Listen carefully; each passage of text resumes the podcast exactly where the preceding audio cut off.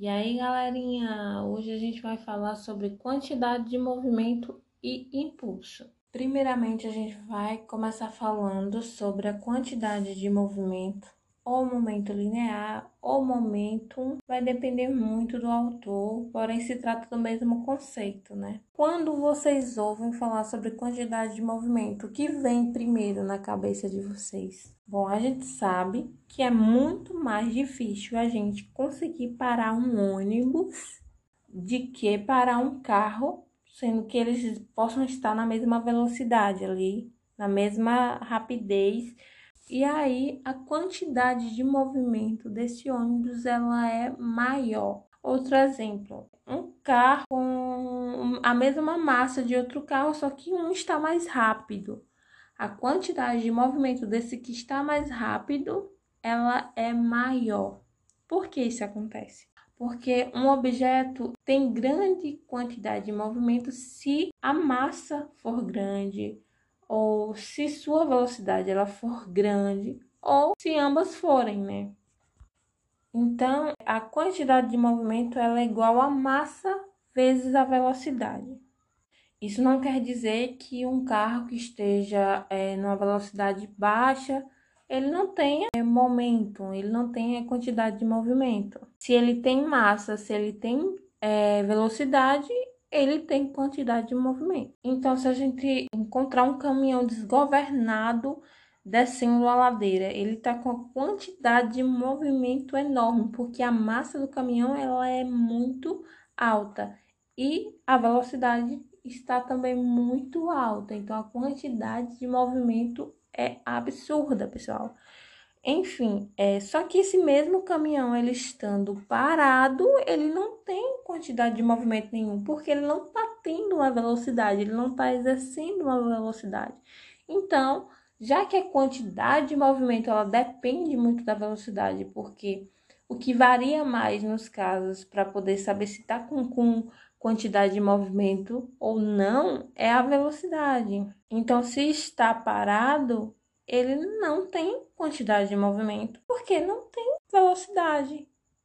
E como eu já falei, para ter uma quantidade de movimento, você precisa de massa, você precisa de velocidade, porque ela é a massa vezes essa velocidade.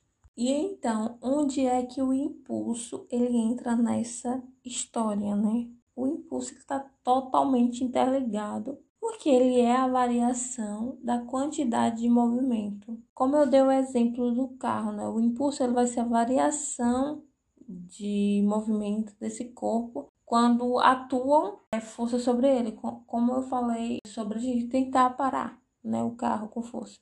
O impulso ele é a variação da quantidade de movimento. Quando você tenta parar o carro, obviamente que ele vai diminuindo a sua quantidade de movimento, vai diminuindo a sua velocidade e assim, consequentemente, mudando a velocidade, você muda a quantidade de movimento. Então, o que a gente precisa entender é que se a quantidade de movimento de um objeto variar, ou se a massa mudar, ou se a velocidade mudar, né, ela sofrer essa variação, vai ser chamada de impulso.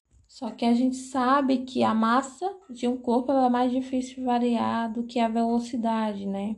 A velocidade ela é mais frequentemente variada. Quando a velocidade de um corpo ela varia, então existe aí a aceleração, que a gente já falou em podcast anteriores o que é. Mas recapitulando, né, o que essa aceleração ela produz? Ela produz uma força.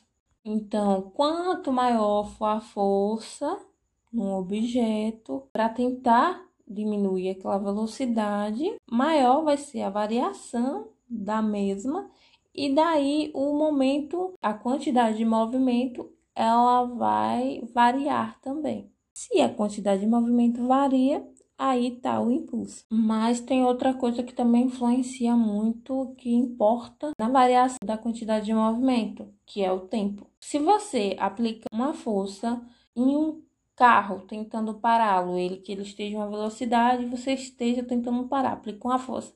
Em um determinado tempo, um tempo curto, você não vai conseguir. Mas daí você aplica essa mesma força em um tempo maior. Então aí você consegue parar o carro. Então, o que é importante a gente saber? Se a gente tentar aplicar uma força contra um caminhão, se a gente aplica essa força por um longo período de tempo, a alteração na quantidade de movimento do caminhão ela vai ser muito maior, né, do que se você aplicar a força e por um curto período de tempo. Então, para alterar a quantidade de movimento, a gente deve lembrar de duas coisas muito importantes, que são a força e o tempo. O tempo em que a gente está ali tentando é, variar essa quantidade de movimento, né? Porque a força vezes o tempo é chamada de impulso. Então, galera, por hoje é só e amanhã tem mais física todo dia para vocês.